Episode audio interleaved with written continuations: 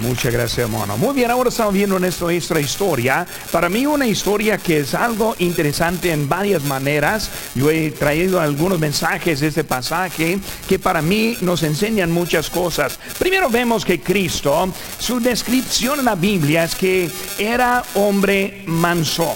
Y muchas veces nosotros pensamos en esa palabra manso como que era un hombre débil un hombre, ese luego también siempre vemos en, en, cómo hay descripciones de Jesucristo, como un hombre débil, chiquito, que no, no muy fuerte. Pero cuando vemos la vida del Señor, en realidad, Él fue un hombre con autoridad y con poder, y él pudo andar bien en contra de los que le, que le quisieron acusar, le quisieron este, callar. Y aquí vemos a Jesucristo en esta historia, él está caminando desde el monte Olivos y luego llegando dentro de Jerusalén, una gran multitud ahí está con él, y luego llegando unos que ahora están acusando a una mujer, tratando de tentarle, atraparle a Jesús en algo en que no sabía cómo responder. Ahora, cuando vemos a Cristo ahora, quiero que estén pensando un poco de Él en ese momento y la autoridad que Él tenía, la manera para dominar la plática, dominar la, este, el momento con ellos. Vemos que Él ahí está con ellos y ellos ahora callados. Ahora, para pensar en eso, hermanos, vemos primeramente el pecado. El pecado. El pecado es algo grande y muy evidente en este mundo. Cuando pensamos en el pecado que vemos, y hermanos, el mundo en realidad no está mejorando. Cuando hablamos del pecado que existe, la contaminación de ese pecado, las actitudes, la conducta, la forma de pensar, el gobierno, vemos que mucho está en decaimiento acerca de ese pecado. Cuando pensamos el pecado, vemos algunos aspectos. Primero vemos el odio, el odio. En un tiempo el odio no fue tan común como es ahora. El día anterior, un joven, este, jugando, mojó a otro joven con una de esas pistolas que tira agua, ese muy, muy chiquito, lo que estaba allí, mojó a otro joven que se enojó y con dos o tres de ellos golpearon a la muerte a ese joven con la pistola. Hermano, esas cosas no es como antes que pensamos. Algo tan inocente que hacía, quién sabe, a lo mejor andaba poco necio ese joven, yo no sé. Obviamente no mereció la muerte. No solo golpeándole, sino golpeándole hasta la muerte. Hermanos, hoy en día la gente espera una oportunidad para molestar con otro. Eh, anda buscando algo que le molesta y así está viviendo. Los casos de ira en la carretera son casos normales hoy en día y lo vemos cada día pues en los medios sociales están más evidentes también para nosotros. En mi oficina hace dos semanas un cristiano me dijo, le odio, refiriendo a otro cristiano. Y qué triste que está diciendo que le odia. No, es que no me cae bien o que eh, me molesta, sino que estamos hablando de odio. El odio es algo fuerte y que estamos viendo en nuestra sociedad. No solo el odio, sino también la violencia. Las ciudades ahora ya son lugares de peligro. Y muchas veces pensamos, pues vivimos en California y aquí con nuestro vecino Los Ángeles y luego al norte está San Francisco y pensamos, pues esos son lugares muy peligrosos, pero vemos que hay Chicago y hay Nueva York y hay Miami y hay otros lugares en donde también hay tan igual hasta peor de violencia. Y ahora no solamente en las ciudades grandes, sino hasta en las ciudades más chiquitas y los pueblos también están viendo los casos de violencia como nunca. Apuñalamientos, alguien empujando delante de un tren a otra persona, coches atropellando a peatones y, y, obviamente las balaceras son algo que es muy común que estamos viendo hoy en día. Violencia, el odio, la violencia, también las guerras. Vemos guerras ahora y guerras no es algo nuevo, ni son igual de, de mal como hemos visto en el pasado. Pero vemos que como un país como Rusia, entrando sin justificación, simplemente para tomar y tratar de ganarle a Ucrania. Vemos que China ahora está preparándose para hacer lo mismo en Taiwán. Y están viendo que sin razón, simplemente para tomar. Guerras también y luego también los robos. Los robos en las tiendas como nunca. Vi un video el otro día en las noticias de alguien robando ese jabón para lavar ropa. Y estuvo entrando en, con su carrito, llenando el carrito con jabón para lavar ropa. Y pensé, ¿qué tiene una lavandería? ¿Qué, qué está haciendo uno robando, robando ese jabón? Pero vemos hasta locura que está pasando. Y luego aplastar y agarrar en las joyerías. Todo eso es algo que están viendo día tras día. Y luego muchos negocios ahora están cerrándose porque no pueden ganar con lo que está pasando hoy en día la falta de respeto para la autoridad. Vemos que hoy en día huyen. Cuando la policía lo quiere detener, en vez de parar, están huyéndose. desobediencia a, los policías es algo normal. Culpan a la policía por todo y tienen culpa siempre. En un caso, no hace suficiente, como el caso ahí en Uvalde, Texas, que ahí estuvieron este, esperando, no quisieron entrar, niños muriéndose, mientras que ellos están ahí nomás viendo pistolas al lado, pero no usándolas en un momento que deberían usarla.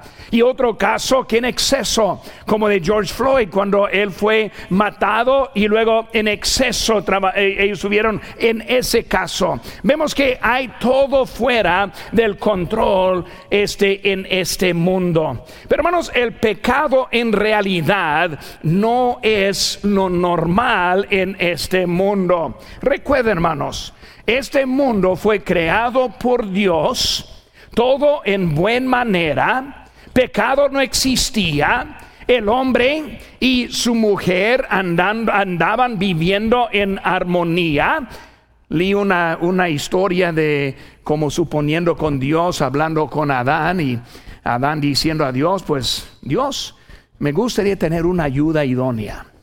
Y luego Dios dijo, bueno, pues yo te puedo dar una, una buena ayuda idónea, pero te va a costar un brazo y una pierna. Un brazo y una pierna. Y pues dijo, pues, ¿qué me das por un, un costillo? Una costilla. Y por eso bajó un poco su expectación con Dios. Pero vemos que Dios hizo todo y creó todo.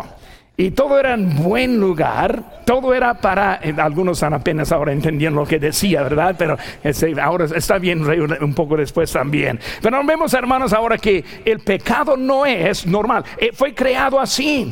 El pecado entró por el hombre en, en Romanos 5.12 dice, por tanto, como el pecado entró en el mundo por un hombre y por el pecado la muerte, así la muerte pasó a todos los hombres, pues todos pecaron. Hermanos, es su efecto eh, y está sobre nosotros y la vida que tenemos. A nuestra historia estamos viendo una mujer obviamente en pecado y cómo fue la circunstancia en eso. Hermanos, el pecado es poderoso y la carne es débil. Dice en Mateo 26, 41, velad y orad para que no entres en tentación. El espíritu a la verdad está dispuesto, pero la carne es débil. Hermanos, es un problema para toda la humanidad y por ese pecado vino Jesús a morir con nosotros, por nosotros. Hermanos, vemos ahora las circunstancias acerca de una pecadora que al final encontró el, perdón. Una pecadora que encontró el perdón. Y vemos aquí que ella está llevada a Cristo, está llevado a Cristo y luego él ahora va a contestar. Ahora las notas tenemos en la mano y me gusta mucho tener las notas porque pueden estar apuntando y si Dios le habla en algo puede también apuntarlo y tener algo para recordar, llevar a su casa durante la semana en sus devocionales, pueden sacarlos y luego repetir lo que Dios está haciendo en su corazón. Pero vemos, hermano, número uno, nuestras notas, ese es una mujer condenada. Una mujer condenada, versículo 3. Dice, entonces los escribas y los fariseos le trajeron una mujer sorprendida en adulterio y poniéndola en medio. Vemos, hermanos, este el caso de ella, su caso. Esta pecadora condenada y su caso. Vemos, primeramente el pecado. Según los testigos, la encontraron en el acto mismo del adulterio. Vemos que ella en realidad es culpable abiertamente ante el mundo y hasta ante el Señor también. Pues no están este, platicando si fue cierto o no fue cierto. No la trajeron para procesarla, sino para condenarla en esperando ahora la sentencia de ella. Porque cuando están llegando allí en ese momento fue algo tomado en ese momento. Hermanos, los incrédulos un día estarán ante el gran trono blanco, ya condenados, esperando su sentencia eterna. Cuando vemos, hermano, lo que es el futuro, vemos que los pecadores fuera de la gracia de Dios, fuera del, del precio pagado, fuera de la salvación, están esperando la sentencia. Van a ser llegados no para procesarla, sino para condenarle para toda la eternidad. Por eso, hermano, queremos ganar a otros para Cristo. Queremos invitarles y traerles aquí con nosotros. Queremos testificarles. Queremos mantener buen testimonio. ¿Por qué? Porque un día van a estar delante de Dios en el gran trono blanco. Y no solo los incrédulos, sino también los creyentes, no en el gran trono blanco, sino en el tribunal de Cristo es otro tipo de juicio para los creyentes, en donde vamos a ser presentados delante de Cristo y nos va a juzgar como nosotros respondimos a Él en nuestra vida. En, en el caso de que nos va a recompensar por lo que nosotros hemos hecho. Es algo, hermanos, con Cristo que Él ya va a saber. En esta historia, Él ya sabía lo que estaba pasando. Hermanos, adulterio es un pecado grave. Porque es grave el pecado? Es grave, número uno, porque adulterio es un ejemplo de idolatría. Cuando hablamos de adulterio, Dios habla de nosotros y luego a su pueblo en idolatría como si fuera adulterio espiritual. Nosotros, igual como nosotros entendemos el adulterio, Él ahora está refiriendo en eso también en nuestra relación con Dios cuando ponemos algo delante de Él, adulterio. Cuando nosotros nos ponemos en primer lugar, adulterio. Cuando tenemos otras cosas delante de Él, adulterio. Y por eso, hermanos, ese adulterio es muy importante y muy grave que vemos en eso. Merece la muerte por esa idolatría. Produce la condenación. Ella era una pecadora que en realidad merecía la muerte. Merecía la muerte merecía la muerte en ese momento. Pero pastor, hablamos de la compasión de Cristo. No, pero hermanos, dice Biblia, por cuanto todos pecaron y están destituidos de la gloria de Dios. Dice la Biblia, la paga del pecado es muerte. Ella sí merecía la muerte, pero no más que nosotros en nuestro pecado vemos que el pecado tiene el mismo fin. Por eso ellos llegando y lo que decían entre ellos, en realidad no fue algo fuera de lo que era la verdad. Pero vemos también que ella sufrió vergüenza. Ella sufrió vergüenza. Vemos que la acusación fue pública, recordando, Cristo lo que dice con todo el pueblo todos ellos estuvieron juntos y luego llegando con ella una persona en pecado abierto. Produce, el pecado produce la vergüenza. Hermanos, hoy en día estamos viviendo en tiempo cuando el pecado ya no es vergonzoso. Como vemos aquí atrás, Gay Pride. Estamos haciendo orgullosos por algo que debe ser vergonzoso. No entendemos lo que es de vergüenza y lo que es de orgullo. Hasta el contrario. Si nosotros decimos, pues yo amo a mi esposa mujer, eso en el mundo es más vergonzoso. Es mejor hombre con hombre, mujer con mujer. Así lo que estamos viendo en el mundo. Hace que también estamos poniendo los héroes. Los héroes por lo que debe ser vergonzoso y en vez de orgulloso. Vemos aquí en este atrás. Qué bonita, ¿verdad? Ese del lado izquierdo uno con cuerpo de hombre, vestido como una mujer, en competencia entre las mujeres, ganando a todas. Qué, qué orgullo, qué héroe hay que en eso. Hermanos, estamos viendo, viviendo un tiempo bien volteado. Las muchachas están diciendo, pues estamos eh, eh, este, capacitándonos por años para, para perder porque estamos compitiendo en otro que no es una mujer. Pero hermanos, el mundo está volteado en lo que está pensando. Es el pecado. La sociedad está volteada en lo que es vergonzoso. Ahí en México, Joaquín el Chapo Guzmán, uno que ha matado a miles, a quién sabe a cuántos.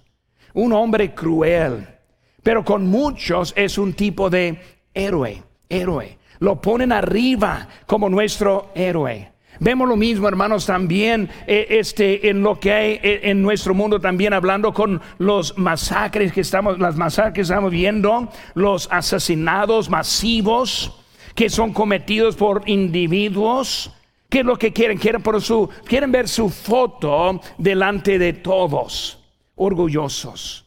Un hombre quiso matar a uno en Washington la semana pasada. Lo agarraron antes que pudo matar este, a un político. Y él decía que quería hacer algo con su vida. Quería ser conocido. Y estamos viendo que en esa actitud, estamos viendo como que es algo grande que están haciendo y volteados en su forma de pensar. Hermanos, el pecado se descubrirá. Cuando vemos a esa mujer y pensando ella hizo sorprendida en el acto mismo, pensamos que está haciendo algo en secreto que ahora está en luz. Pero dice Biblia, hermanos, este Lucas 12:3, por tanto, todo lo que habéis dicho en tinieblas, a la luz se oirá. Y lo que habéis hablado al oído en los aposentos, se proclamará en los azoteas. Hermanos, cuando hablamos del pecado, se descubrirá. Dios ve lo que está pasando. Dios sabe lo que usted y yo, nosotros hacemos. Podemos pensar que estamos en secreto, pero Dios lo ve. Y pensamos, que nadie lo va a saber, hermanos. Dios sabe y Él descubre lo que hay en la vida. Por muchas veces pensamos, no, pues nadie sabe lo, lo, que mejor pensó ella en Lucas 8, 17, porque nada hay oculto que no haya de ser manifestado, ni escondido que no haya de ser conocido y de salir a luz. Es el pecado, hermanos. Dice en números 32, 23, mas si así no lo hacéis, he aquí habréis pecado ante Jehová y sabed que vuestro pecado os alcanzará. Pues vemos, hermanos, que el pecado es algo que va a estar ahí. Hermanos, vemos que el juicio viene en cuanto a que todo pecado va a estar en lo abierto. Vemos rápidamente conmigo, hermanos, en Apocalipsis, capítulo número 20. Volvemos ahorita aquí a Juan 8, pero aquí vemos primeramente aquí en Apocalipsis 20. Quiero leer unos versículos aquí, simplemente para ver cómo que el pecado sí va a estar en abierto. Dice aquí en, en Apocalipsis 20, 11, y vio un gran trono blanco y al que estaba sentado en él, delante del cual huyeron la tierra y el cielo, y ningún lugar se encontró para ellos. Y vi a los muertos, grandes y pequeños, de pie ante Dios, y los libros fueron abiertos. Y otro libro fue abierto, el cual es el libro de la vida. Y fueron juzgados los muertos por las cosas que estaban escritas en los libros según sus obras. Vemos que Dios hablando ahora dice el mar y entregó a los muertos que había en él. Y la muerte y la Hades entregaron los muertos que había en ellos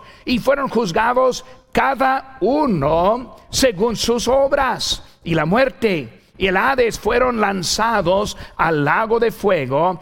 Esta es la muerte segunda. Y el que no se halló inscrito en el libro de vida fue lanzado al lago de fuego. Hermano, toda la maldad que vemos hoy en día se conocerá. Dios lo va a traer a luz en eso. Vemos, hermanos, ese juicio. Vemos segundo, aquí también, vemos su culpa. Su culpa. Por eso cuando vemos su caso primero, vemos enseguida su culpa. Aquí estamos volviendo a nuestro pasaje en Juan, en Juan 8, versículo número 4, dice, le dijeron, maestro, esta mujer ha sido sorprendida en el acto mismo de adulterio. Por eso vemos, hermanos, que fue acusada. Ahora, en su acusación, vemos que fue más que simplemente una acusación como tipo chisme. Pues yo escuché eso, yo vi, no, ellos sabían, ¿por qué? Porque la habían encontrado en ese momento. Pues la acusación fue algo sólido, un caso sólido. Eh, algo que sí sabía que sí este, este, este se hizo, pues supieron lo que está pasando, por eso su culpa fue acusada, pero también ella aceptó la culpa. Cuando ellos están ahora acusándole, no le vemos a ella diciendo, no es cierto. No es cierto. No vemos que ella está tratando de echar la culpa a otro. Ella en ese momento fue acusada y aceptó lo que fue acusada acerca de ella. Y hermanos, cuando vemos en ese momento, es una situación muy crítica para ella. Y vemos, hermanos, número tres, su castigo. Su castigo los acusadores tenían razón en su sentencia. Pues cuando hablamos, hermanos, en esta historia, primero queremos establecer el fundamento de que en realidad estos que la trajeron tenían razón en lo que estaban diciendo. Pues aunque vemos mucha falla, y lo vamos a ver ahorita, pero vemos primeramente que sí fue cierto. Pues esa mujer ahí está delante de él en una condición este, que, que este, culpable. Mereció la muerte, dice la Biblia, porque la paga del pecado es muerte. Adulterio es pecado, pero también es pecado de dos personas. Pues cuando hablamos de esa historia, vemos una falla, y vamos a hablar más de eso más al rato, pero una falla en de que es una persona acusada en adulterio que requieren dos personas. Porque vemos que algo no está bien en lo que está pasando.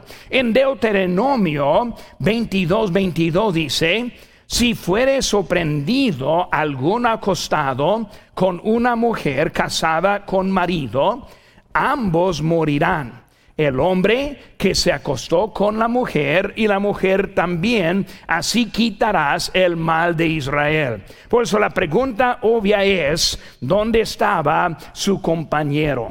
¿Dónde estaba él que andaba con ella? Pues vemos, hermanos, que en realidad fue un complot en contra de Jesús más que en contra del hombre y la mujer.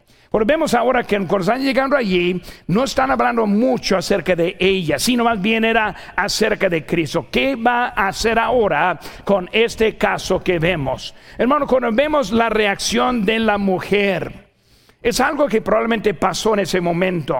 Cuando ella no dijo nada, eh, fue algo abierto, no fue algo en secreto. Vamos a suponer que no fue la primera vez porque vemos que ella está ahí sin decir nada. Lo más probable que en esta historia es que si fue una mujer mala y probablemente una prostituta. Vemos que probablemente fue el hombre puesto de ellos para atrapar y encontrarle a ella. Muy fácil para encontrar una mujer en esta condición si está usando una prostituta junto con alguien que conoce. Por eso es algo que va a ser muy fácil. Por eso vemos que esa historia no fue que simplemente llegaron y encontraron de repente una mujer, sino fue algo obviamente ya predeterminado, ya planeado, y ellos en ese momento están llegando con ellos. Por eso vemos un poco más adentro para eso. Muy fácil encontrar el caso cuando todo está planeado de esta manera. Vemos, hermanos, el lugar de sentencia. La trajeron al quien la podría ayudar. Muy interesante. Cuando ellos ahora quieren este, juzgarla, apedrearla, obviamente en ese tiempo en la historia de Israel no estuvieron apedreando muchas, pero vemos que en ese momento fue, la llevaron a un lugar, pero en el lugar que la llevaron, en vez de llevarla a un lugar de sentencia o de muerte, la llevaron a un lugar de ayuda. Pues ahora está delante de Jesús. ¿Qué mejor lugar que pueden llevarla? La llevaron al templo. ¿Qué mejor lugar hay para un pecador? En, en, la iglesia, el lugar aquí, hermanos, es un lugar para ayuda. No para condenar, sino para ayudar. Porque nosotros si predicamos, yo predico en contra del pecado. Nunca piense que estoy dando por alto el pecado. Es algo en contra de Dios. Pero también, hermanos, es el lugar para encontrar ayuda. Por eso esta mujer está llegando y ellos llevándole al lugar de ayuda. Los hombres querían condenación y, la mujer encontró el perdón. Por eso al opuesto está terminando con esta historia. Fue la costumbre de Jesús ir al lugar de los pecadores. Fue algo este, muy común para él. Lucas 15, 2 dice, y los fariseos y los escribas murmuraban diciendo, este a los pecadores recibe y con ellos come recordando el día que estuvo con Saqueo, cuando dijo en, Lucas 19:7, al ver esto, todos murmuraban diciendo que había entrado a posar con un hombre pecador. Así fue Cristo. Esta mujer está en lugar correcto. Cristo ahí está dispuesto. Es algo muy común para él. Y hermanos, es lo que pasó con nosotros. Nosotros siendo pecadores. Cristo nos recibió. Cristo nos perdonó. Cristo nos limpió. Cristo nos dio un buen propósito, una buena manera de vida. Él nos ha dado tanto nuestra vida, de todo de Él. ¿Por qué? Porque quería andar con nosotros. Por hermanos, nosotros cuando hablamos de pecadores, pecadores es algo que Cristo siempre andaba con ellos, pero siempre dejándoles mejor que como las encontró. Cuando Él entró con nosotros, no nos dejó igual. Nuestra vida transformada, cambiada, nueva esperanza, nuevo futuro, nueva eternidad, nueva vida que tenemos hoy en día por lo que Cristo ha hecho con nosotros. Los del mundo no comprenden eso. El mundo es igual como de con Cristo. Cristo fue acusado porque andaba con los pecadores y nosotros. Dice que esta es una iglesia de hipócritas. Esa misma, la misma acusación. No, nosotros aquí sí somos, sí vivimos aquí, sí estamos aquí, sí tenemos fallas. Pero Cristo está transformándonos en su gracia y preparándonos por una eternidad. Porque yo prefiero estar aquí con ustedes los hipócritas que estar en el mundo con su pecado. Como Cristo, mejor con esta mujer, con los hombres que están acusándole. Pero vemos que Cristo es Él quien nos está cambiando. Número dos, hermanos, en nuestras notas. Vemos una conspiración malvada. Una conspiración malvada. ¿Qué vemos con estos hombres? Primero, vemos que tuvieron un plan. Versículo 3. Entonces los escribas, fariseos, le trajeron una mujer sorprendida en adulterio, poniéndola en medio, le dijeron, maestro, esta mujer ha sido sorprendida en el acto mismo de adulterio. En la ley nos mandó Moisés apedrear a tal mujeres. Tú pues, ¿qué dices? Ahora está ahora buscando un plan ahora en esta conspiración. Querían hacerle a Jesús una pregunta sin respuesta. Cuando pensamos lo que están pensando ellos, primero, ellos no entendieron que están ahora hablando con Dios en la carne. Y si piensa que van a ganar con palabras con Él, olvídese. Que piensa que usted va a ser más astuto que Él, olvídese. Si piensa que va a encontrar falla con Él, olvídese. Pero igual para nuestra vida. Cuando Cristo quiere salir con, con nosotros, mejor una vez, Señor, soy tuyo. No le vamos a ganar. No le vamos a convencer. Dije algo en esta semana de alguien de, broma. Estoy tratando de convencer a, a Dios en algo. No, no le voy a convencer en nada. Dios sabe todo. Yo no sé nada.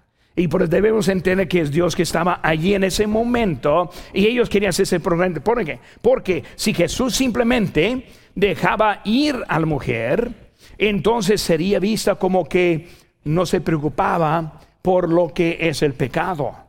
Un dilema. Por si le deja suelta, hay un problema. Pero si le condena y luego la mata, también es un problema delante de la ley romana porque los romanos pudieron dar sentencia a la muerte y los judíos no. Pues ya, ya lo tuvieron. Jesús ahora lo tenemos, por fin le ganamos. Ni puede contestar una forma ni la otra forma, porque si vas a tener un problema en cualquier manera. Eh, hermanos, también uh, eh, se habría destruido su reputación de que dice que era amigo de publicanos y pecadores. Uno que estaba ayudándoles, ahora condenándoles. Ellos sintieron que no importaba lo que Jesús hiciera, no tenía margen para responder de ninguna manera. Todo lo que les importaba era presionar su agenda. Hermano, cuando pensamos en eso, esos hombres no importaban nada de esa mujer, ni tampoco el pecado, su alma, o su destino este eterno. Ya habiendo dicho, desde que llegaron con una mujer sola, con una acusación que requiere dos, se demuestra que soltaron a alguien. Por eso ellos condenando a una, soltando a otro. Tratando de matar a una, a una, pero dejando ir al otro. Pero vemos su motivo que está en ese momento con Dios. O solo era su agenda. Su agenda. Vemos eso, hermanos, en el mundo hoy en día. No es de bien o de mal, sino es la agenda. Los malos siempre están simplemente están tratando de justificar su fin. No importa lo que a quienes van a afectar, a quienes van a, destruir, simplemente quieren su fin. Y lo vemos, hermanos, hasta el mundo hoy en día. No tienen principios para gobernarse, solo tienen una agenda, una, una manera, algo que quieren mover en ese momento. Por eso vemos, hermanos, en número dos, su problema, su problema. Su problema, el problema con ellos era que no era hombre ordinario, sino era Jesucristo. Él simplemente no respondió como ellos pensaban. Ellos llegaron a ese momento ya con una ilusión de que van a darle a Cristo esa respuesta, esa, esa acusación y luego a ver cómo responde. Pero no respondió como ellos pensaron. Después de fallar tres vez tras vez, no aprendieron. Hombres, fallan cada vez son tontos, pero siguen lo mismo. Están siguiendo, tratando, intentando algo que no van a poder ganar. Vemos, hermanos, ahora la manera que respondió. Para mí es algo muy importante. Número uno, no hizo caso. No hizo caso. Algo que nosotros debemos aprender. Cuando vienen acusaciones, no hacer caso. En defenderse muchas veces pierde más que simplemente dejándolo. Pastor Chapo siempre habla mucho de eso porque él es acusado mucho de los del mundo. Es muy conocido, recibe muchos ataques y aprendido no responder. Que ellos dejan, que ellos sigan. Nosotros sabemos lo que estamos haciendo. Dios sabe lo que está pasando. Pero vemos, hermanos, que simplemente Él nos les hizo caso. E, ellos hablaron y mientras que ellos hablaron, Él se inclinó y empezó a escribir con su dedo al suelo. Ahora, ya saben la historia, cómo está ahí. Él escribiendo. Muchos, han dicho, ¿por qué? ¿Qué escribió? Hermanos, la Biblia no dice, pero yo creo que escribió algo pertinente en ese momento. Porque algo pasó para darles convicción a ellos. Y no solo fue la actitud de Cristo inclinándose, sino también Cristo hablando en ese momento. Vemos, hermanos, como él estaba hablando y se inclinó. Este no puso atención a ellos. Hermanos, este, él ahí está hablando con ellos. ¿Qué escribió? No sabemos, pero tal vez escribió los diez mandamientos. Pues fue el dedo de Dios que los escribió la primera vez. Tal vez escribió si un hombre cometiere adulterio con una mujer de su prójimo, el adúltero y la adúltera indefectiblemente serán muertos. Tal vez, hermanos, él escribió los nombres de sus novias. O tal vez el nombre de aquel que lo soltaron. La cosa es que Dios, Cristo, obviamente escribió algo que hizo efecto. Primero están acusando, ahí están ellos y ahí está Cristo escribiendo. Hermanos, Jesús sabe cómo hablar a nuestros corazones. Él sabe cómo agarrar la atención. Muchas veces somos poco tontos en entenderlo, pero Él sabe. Él tiene manera para agarrar la atención en su vida. Debemos estar ahora abierto y pensando como Él está hablando. Viendo la reacción de los hombres, sabemos que Él escribió algo que les afectó. Pero hermanos, el problema que ellos tuvieron, tan llegando, vemos en versículo, en versículo 7, insistieran. ¿De, ¿De veras insistieron a Cristo? Probablemente hasta que le tocaron. Bien frustrados. Cristo no me está contestando. Fulano que lo soltó. Quizás ese fulano es su presente entre ellos. ¿Quién sabe? Pero cuando em-, empezó a escribir algo, algo pasó con ellos. Por eso, hermanos, Dios sabe cómo llamar la atención de ellos. Ahora vemos también, hermanos, la presencia de Cristo, número 3. La presencia de Cristo, inciso 6. Cuando vemos versículo 6, más esto decía tentándole para poder acusarle, pero Jesús, inclinado hacia el suelo, escribía en tierra con el dedo. Y como insistieran en preguntarle, se enderezó y les dijo, el de vosotros, este sin pecado, sea el primero en arrojar la piedra contra ella. E inclinándose de nuevo hacia el suelo, siguió escribiendo en tierra. Hermanos, Jesús ahora dio luz a su plan, la conspiración ellos se vieron entre ellos mismos quienes eran realmente. Ya no están insistiendo, ya no están exigiendo la muerte de mujer. Pero vemos, hermanos, ese momento ya empiezan a dejarle es en donde, estaba. Es difícil, hermanos, ver a sí mismo igual cuando uno ve a Cristo como es. Cuando vemos que Él ahora está viendo a Él, la convicción vino a ellos. Igual como Pablo cuando estuvo el camino a Damasco, él dijo, ¿quién eres, Señor? Y le dije, yo soy Jesús, a quien tú persigues. Dura cosa te es dar cosas contra el aguijón. Pero vemos, hermanos, que él ahora está hablando y llegó la convicción a ellos. Seguimos, hermano, número tres. La salvación completa. La salvación completa. Versículo 10. Enderezándose Jesús y no viendo a nadie sino la mujer, le dijo, mujer, ¿dónde están los que te acusaban? Ninguno te condenó. Ahora, hermanos, hay que recordar, Cristo es ese omnisciente. Él sabía que se habían ido, pero se interesó preguntando, ¿dónde están? ¿Dónde están? Ellos que estaban aquí acusándote. ¿Dónde están ellos? Y luego versículo 11. Ella dijo, ninguno Señor. Entonces Jesús le dijo, ni yo te condeno, vete y no peques más.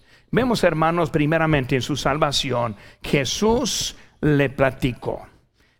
Jesús le platicó. Ya no habla con los varones, ellos no están presentes. El último le dejó. Qué autoridad que vemos con Jesús. Hermanos, qué poder hay en Jesús. Escuche un momento, hermanos. Cuando dije ahorita, Cristo era hombre poderoso. Yo estando en Israel, este hace poco, este me cortaron ya, ¿verdad? Está bien. ¿Me oyen todavía, hermanos? Ay, córteme los hermanos porque voy a hablar más fuerte. Muy bien. ¿Me oyen todavía ahí atrás, hermanos? ¿Me oyen? Muy bien, todavía me oyen. Imagínense, hermano, Cristo hablando sin micrófono, hablando a miles de personas. Y aquí adentro tenemos la ayuda de las paredes para contener lo que estoy diciendo. Pues aunque no tengo el micrófono todavía, todavía me pueden escuchar. Sí estoy hablando un poco más fuerte, pero nada como Jesús hablaba. Hermanos, al aire libre, una vez me tocó predicar al aire libre a unos mil, unas mil personas en México. Mil personas aquí alrededor y yo hablando sin micrófono, con voz y siempre diciendo, ¿me escuchan? Y hablando muy fuerte para que me ayuden. Hermanos, con Cristo fue común. Qué autoridad, qué poder qué hombre nuestro Jesucristo. Él quiere estuvo delante de ellos en ese momento, mandando autoridad delante de todos con una voz alzada para que ellos pudieran escucharle a Él también. Pueden volver, hermanos, al micrófono ahora. Muy bien, voy a descansar mi voz poquito. ¿Qué, qué, qué poder? ¿Qué posición de ella? Hermanos, cuando llega de hacer decisiones, es Cristo y usted. Los acusadores no valen para nada. Pensamiento de otros no valen para nada. Chisme que existen no valen para nada. La verdad que nadie sabe, usted y Cristo, y Él sabe todo. Así es cuando hay decisiones en la vida. Así es cuando hay problemas con su actitud, cuando hay problemas con su espíritu, cuando hay pecado escondido en su vida. Es usted y Jesús. Cuando hay rebelión en contra de la voluntad de Dios, es usted y Dios.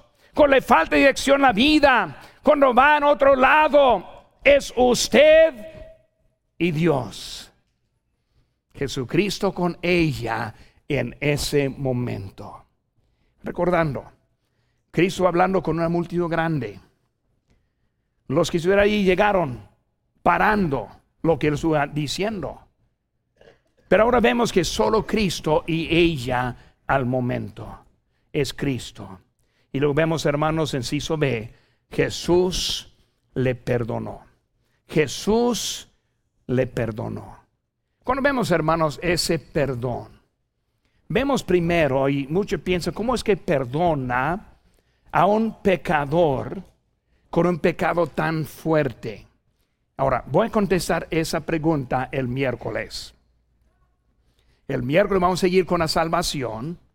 Y esta, esta pregunta entra el miércoles. Por eso, si quieres saber, va a tener que esperar hasta el miércoles. Y va a tener que venir también el miércoles. Pero ¿cómo es que Cristo en ese momento está perdonando? Vemos unos, unos detalles. Uno, número uno, vemos su actitud. Ella no llegó negando, mintiendo. Ella no, no llegó echando a culpa. No, esos hombres lo hicieron de propósito, que fue cierto. No la vemos a ella excusándose. Hermanos, es una actitud de arrepentimiento verdadero. Ella aceptó, Jesús, si me matas, aquí estoy. No dijo que no. Pues vemos, hermano, primeramente su actitud de arrepentimiento. Vemos también con ella, hermana, hermanos, con un cambio y deseo de cambio. Ella llegó su posición arrodillada delante de Jesús y luego vino el perdón. Hermanos, ella recibió un nuevo Señor. Sí tuvo señores en su trabajo. Y ahora tiene el nuevo Señor que cambia vidas. ¿Cómo espero estar en el cielo un día? Quiero platicar con esta mujer. Quiero saber un poco más de su historia. Cosa que la Biblia no, no dice. ¿Qué pasó con su vida cuando salió? Estoy seguro que ya no andaba con hombres. Estoy seguro que su vida fue ejemplar para otros. Estoy seguro que Dios hizo algo. Eso es la salvación verdadera. Hoy en día muchos quieren ser salvos sin ningún cambio en su vida. Quieren la misma conducta, misma actividad, todo igual y agregar a Cristo en su vida. Y hermanos, eso no es la salvación de la Biblia. Entró ella y salió con un nuevo Señor. Ella perdió sus acusadores. Ya no estaban ellos allí. Ella salió libre de ese momento. Hermanos, Cristo sabe lo que está pasando en nuestras vidas. Y Él nos quiere perdonar. Hermanos, inclinen sus rostros y cierren los ojos.